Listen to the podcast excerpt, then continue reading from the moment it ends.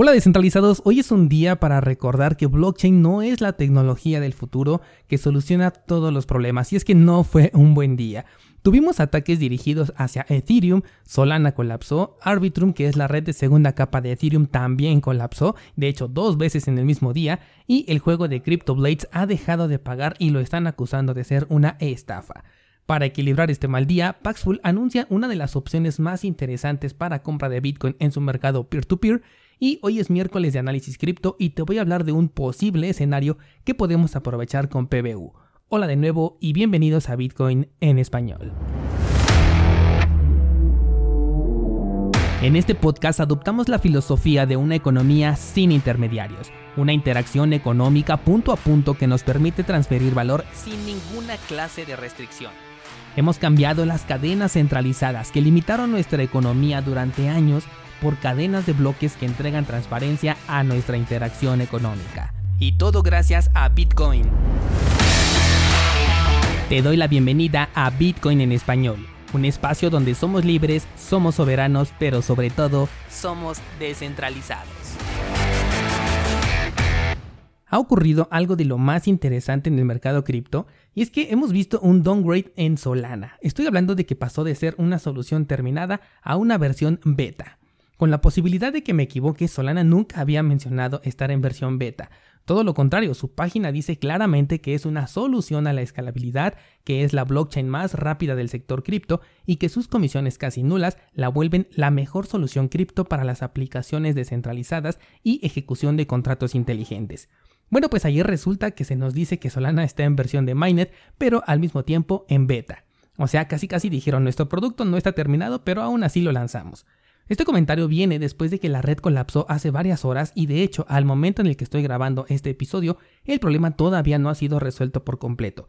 Aunque ya se están agregando transacciones, la gran mayoría están fallando e incluso les compartí una eh, captura de pantalla en Instagram para que vean cómo se ve la blockchain de Solana en este momento. Hay dos versiones alrededor de este problema. Una de ellas dice que se trató de una gran demanda por parte de una oferta inicial, lo cual colapsó la red, y la otra dice que sufrieron de un ataque de spam de transacciones prácticamente gratuitas, lo cual llevó a la red al colapso. Y esto es un problema grave. Hemos hablado ya de cuando las comisiones por transacción son muy económicas, esto también hace que los ataques tengan un costo muy reducido. Es aquí donde hablamos entonces de la prueba de participación y recordamos que es un experimento, que no es mejor que la prueba de trabajo todavía porque no se ha puesto a prueba y ahorita lo estamos viendo.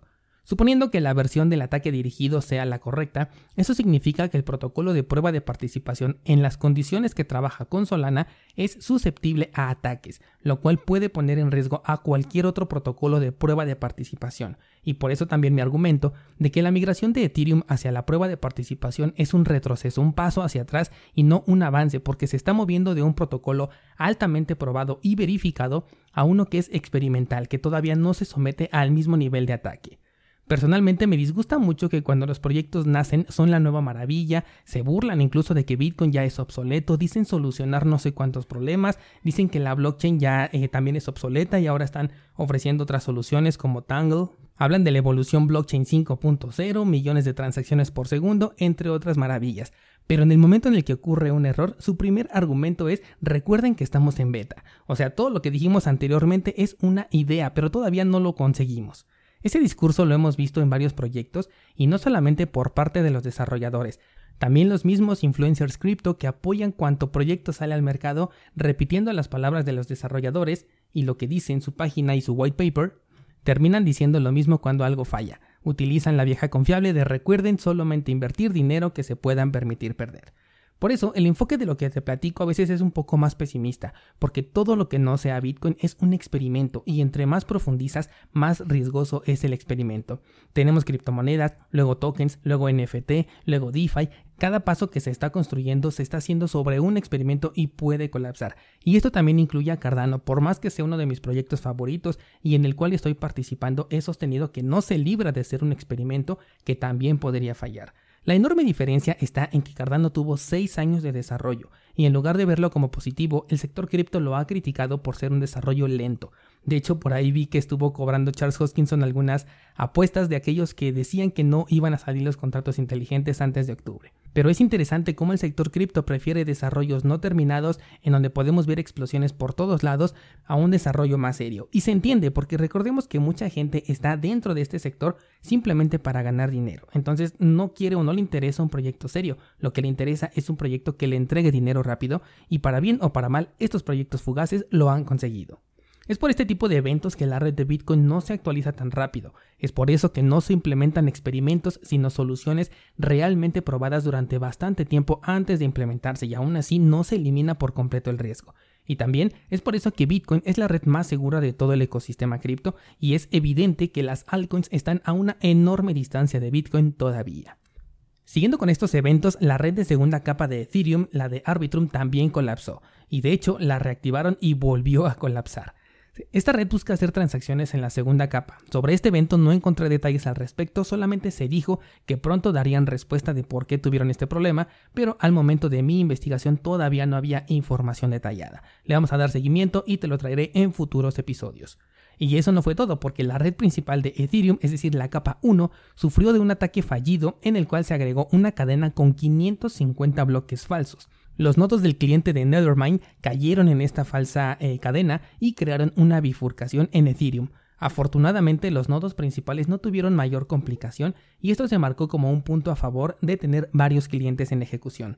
Sin embargo, como dije hace un momento, fue afortunadamente. Pero si esos nodos principales, los cuales están en manos de los desarrolladores y de los exchanges, hubiesen caído, tendríamos una segunda bifurcación de Ethereum en menos de un mes. Esto debido a la centralización de los nodos. Que por cierto, olvidé mencionar eso con Solana. Los operadores de los nodos se reunieron vía Discord para analizar el reinicio de la red.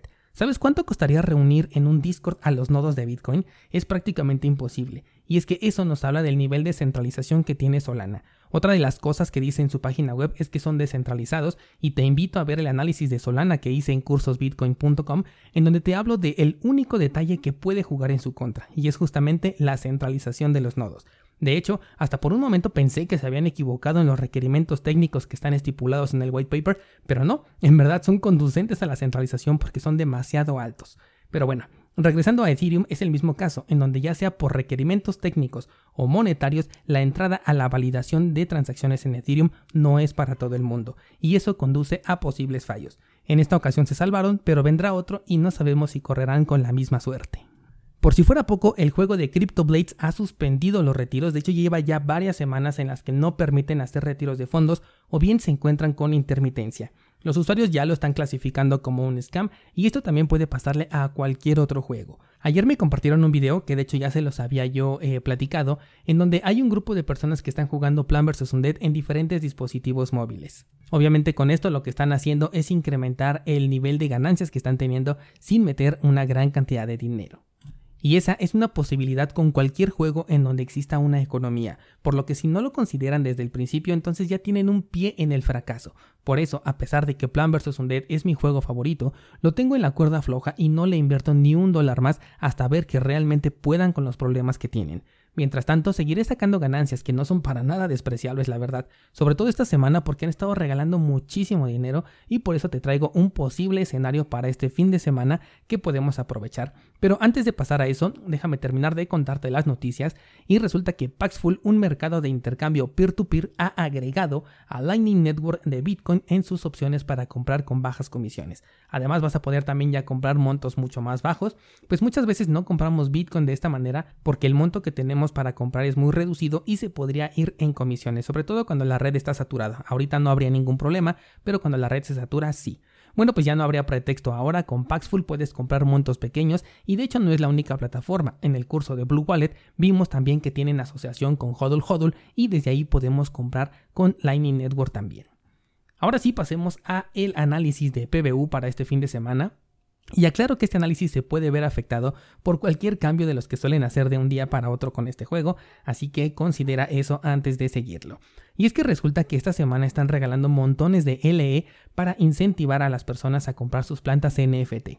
Considera que esta compra viene con dinero regalado, que sí, hay una inversión por detrás, pero de nuevo el dinero que sale es mucho mayor al que está entrando. Además, uno de los últimos cambios es que a partir del 19 de septiembre, el intercambio de LE por PBU será de 150 a 1 en lugar de 100 a 1 como lo es hoy en día. lo que me hace pensar que para el fin de semana todos vamos a cambiar nuestro LE por PBU y aquí viene lo interesante, porque seguramente algunos sí van a comprar su, su, planta NFT con ese dinero, pero otros, dentro de los que yo me incluyo, vamos a retirar ese dinero, lo cual puede llevar a que el precio de PBU baje un poco este fin de semana y este es el posible escenario que se puede aprovechar, ya que si tú tienes la intención de entrar, puedes encontrar el PBU a precios un poco más económicos, ya que tenemos un día en que las personas pueden hacer líquidas sus ganancias y llevar el precio un poco más abajo, al menos por un momento, porque esto solamente duraría algunas horas. ¿Por qué razón? Porque aquellos que sí quieran comprar su planta NFT lo van a hacer a través de una semilla y para germinar esa semilla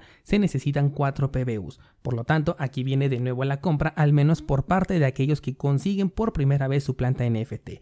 Para aquellos que ya tenemos NFTs activos, esos 4 PBUs se consiguen en un par de días y no necesitamos meter más dinero, sobre todo si se previenen y cambian desde un día antes de eh, este nuevo cambio que van a aplicar en la economía de LEU versus PBU. Así que ahí tienes un posible escenario que podrías aprovechar tanto si te interesa el juego como si te interesa eh, invertir o incluso vender tus tokens. No es seguro que se dé, pero estar prevenido para esta clase de eventos es lo que marca la diferencia entre las ganancias y la pérdida de una oportunidad. A mí me encantaría comprar otra planta NFT, la verdad, pero al momento de grabar este episodio, de nuevo están con la fase de grupos, por lo que no veo avance todavía y prefiero terminar con balance positivo en caso de que el juego llegue a fracasar.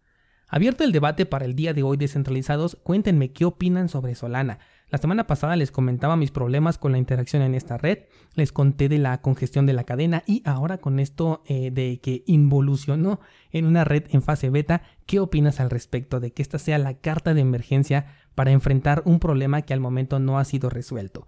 Enlace a mi Instagram para que me cuentes tu opinión o bien debate con toda la comunidad de descentralizados entrando a cursosbitcoin.com diagonal Discord en donde espero ver tu comentario para continuar con esta conversación.